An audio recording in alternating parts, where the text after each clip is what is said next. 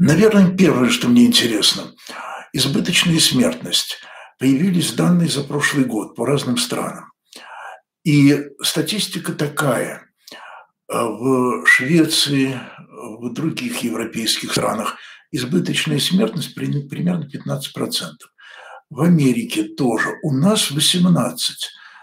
И вы знаете, самое печальное не то, что у нас выше избыточная смертность, а то, что этому на самом деле мало кто признает, придает значение.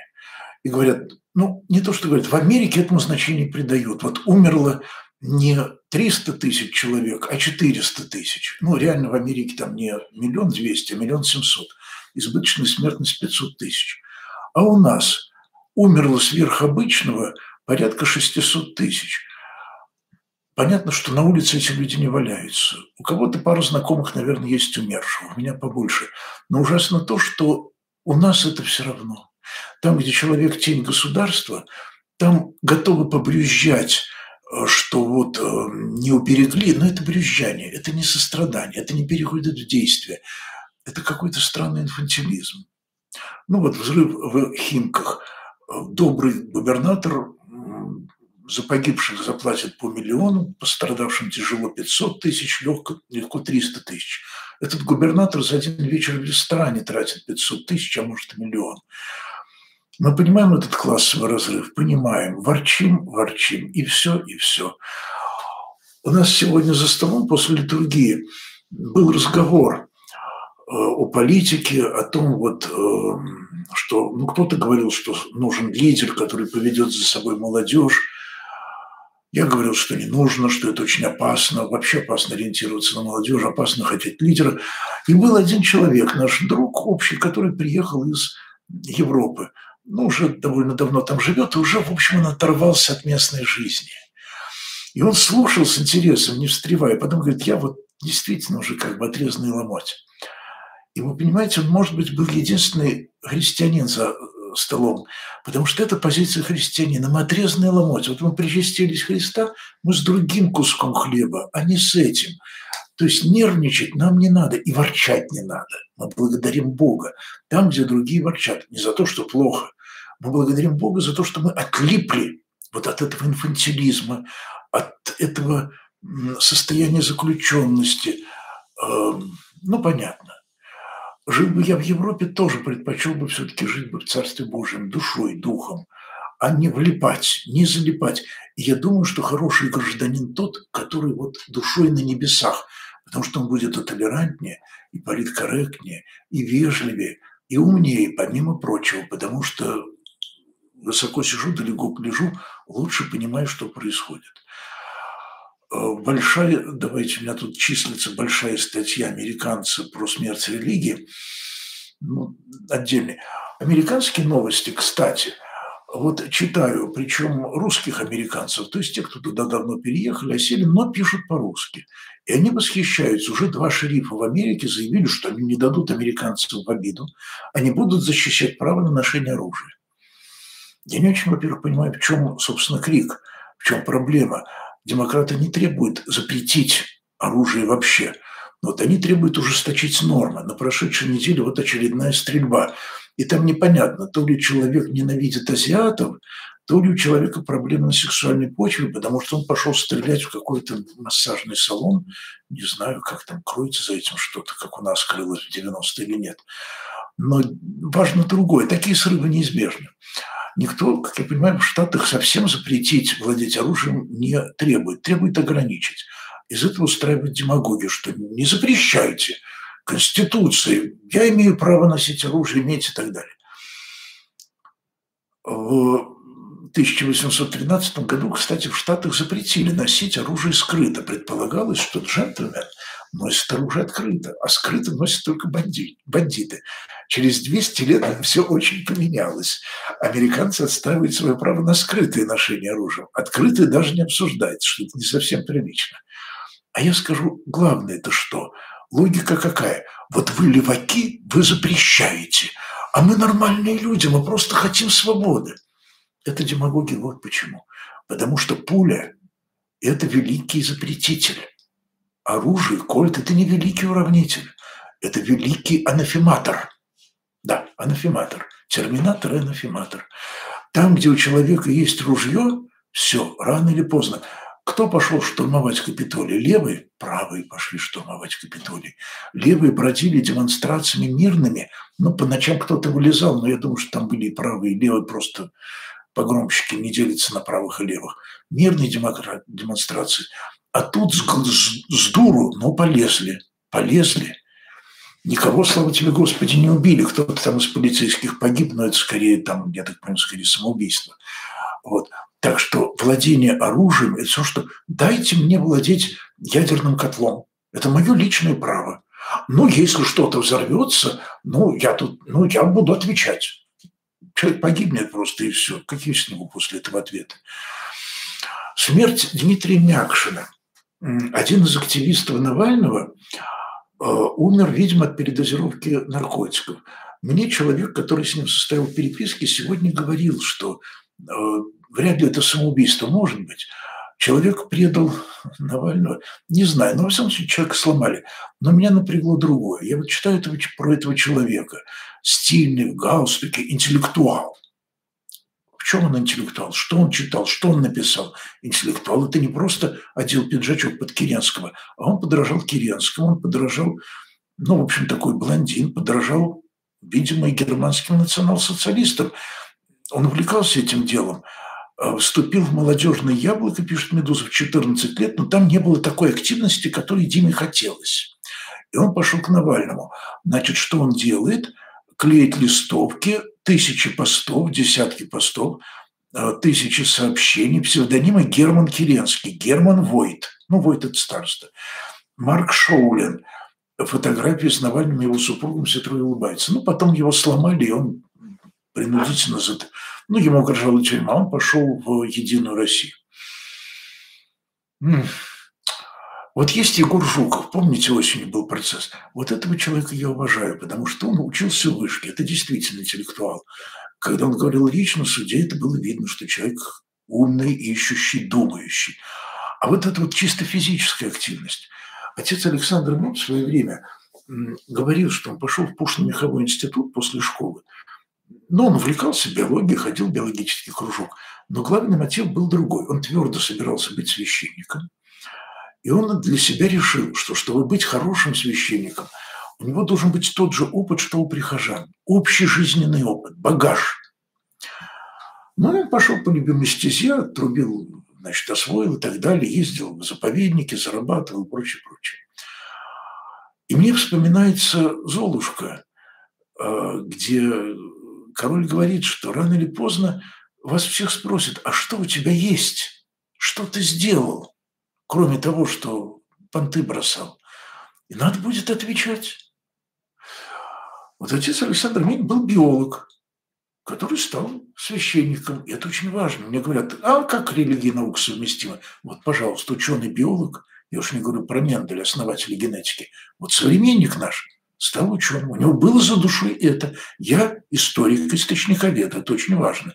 Я не просто научпоп, я источниковед реальный. Вот. Но я и верующий. Я знаю физиков. Александр Белавин, мой собрат по приходу имени, физик, член КОР, извините меня. Я не вижу среди активных атеистов много физиков. Не вижу. Я вижу так вот, полузнающих выпускников Бауманки, которые в науке ничего не сделали. Настоящие физики, агностики, они осторожно выражаются. Значит, только такие вот понты бросают. Тоже и в политике. Что у тебя за душой? Мы какой власти хотим? Демократичной? Демократичная власть – это сменяемая власть. Вот переизберем человека, кем он потом будет? Кто он по профессии? Или он как священник, у которого нет профессии? Должна быть профессия, если я потеряю веру, чтобы я мог что-то делать другое. Чтобы я не зависел от кормила от кормушки. Так и с политиком. Я хочу, чтобы у политика была вторая профессия. Это довольно принципиально. А если человек только вот ему активность, ну так это рискованная ситуация. Что у нас еще хорошего? Запрет на оружие, взрыв в Химках. Эм, ну давайте все-таки последнее скажу чуть-чуть. Вот а большая статья о кризисе религии в Америке. Э, там все больше, ну, они не говорят атеисты, они говорят нонс, то есть те, кто ни во что не верует. Эм, значит, сперва в 90-м году в Америке их было 10% взрослых, затем поднялось до 20%, в 2016 году по последнему опросу их 25% фактических атеистов. При том, что католиков в Америке 21%, значит, атеисты больше, чем католиков как группы. Вот белых евангелик, евангеликов, ну, евангелих, евангельских христиан 16%. Заметьте, в Америке больше ему католиков, чем белых евангеликов, потому что латиноамериканцы, а не католики. И, кстати, нынче ведь вообще президент Байден не просто католик, а он даже очень верующий католик. Эм, то есть это после Картера, пожалуй, самый религиозный набожный президент. Камала Харрис – баптистка, которая, в отличие от Трампа, реально ходит в церковь. Эм, ну вот из новых эм, демократических сенаторов Александра Аказио Кортес, она римокатоличка, и для нее вера – это важна. Элизабет Уоррен вообще преподает в воскресной школе, так что извините меня. Э, но количество атеистов в Америке реально больше, 25%. И, в общем, легко спрогнозировать, что будет как в Европе. Была задержка, а теперь Америка догоняет. И Польша догоняет, друзья мои. Почему? Э, и вот автор этой заметочки, фамилию которого я называть не буду, он говорит, э, почему? Потому что вопрос о смысле мы задаем. И Вера предлагает вопрос, основанный на книжке. На книжке, на авторитете. А надо честно говорить, мы не знаем, в чем смысл жизни. Мы не знаем, в чем смысл бытия. И вместо этого предлагать псевдоответы про невидимого боженьку, про святых, про ад и рай, не грузите нас, это неправильно. Я джентльмена понимаю. Его главный аргумент, что подростки вырастают, перестают ходить в церковь. И вот здесь я счастлив, потому что я был подростком, который не ходил в церковь и пошел в церковь. Я думаю, что и в Америке, как и в Европе, будет противоположный, помимо прочего, тренд. Да, всегда будет сокращаться количество людей, которые выросли в религиозной семье и перестали веровать, когда освободились от семьи. Но растет количество людей, которые были неверующими, или буддистами, или мусульманами и стали христианами. И наоборот, это называется рост волатильности, то есть рост свободного выбора. Просто этот американский атеист знает только одну модель. В детстве вдолбили в голову, оболванили, вырос, освободился. Книжка реального опыта благодати, реального опыта встречи с Богом у него не было. Он даже не знает, что это возможно. Он даже плохо знает э, и статистику, потому что иначе бы он знал, что все равно растет количество харизматических христиан. Те, кто сами выбрали Бога не по книжке, не потому что папа с мамой или Библия, а потому что встретил.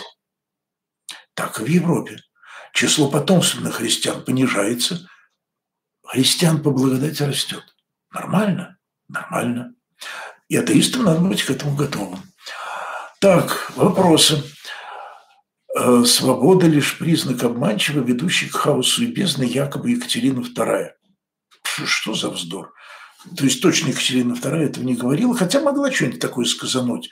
Какое нам дело до полуобразованной немецкой принцессы, волей судеб, оказавшейся на российском престоле и убившей, кстати, родного мужа? разваливший всю семью, какая травма у внука, у сына. Внук убил отца родного. Ой, в общем, ее мнение о свободе мне совершенно неинтересно, как мнение Путина о свободе, какие стихи писал Анатолий Лукнянов или Юрий Андропов. Давайте о свободе я буду говорить со свободными людьми. Тиран – не свободный человек. Понятно, что он говорит, что свобода – призрак, он же руками держится за свой трон. Так, э, в средние века люди больше интересовались Царством Божьим. Не верьте. Больше литературу, просто те, кто сегодня пишет в интернете, типа нас с вами, в средние века 95% населения были неграмотны. За них говорили другие.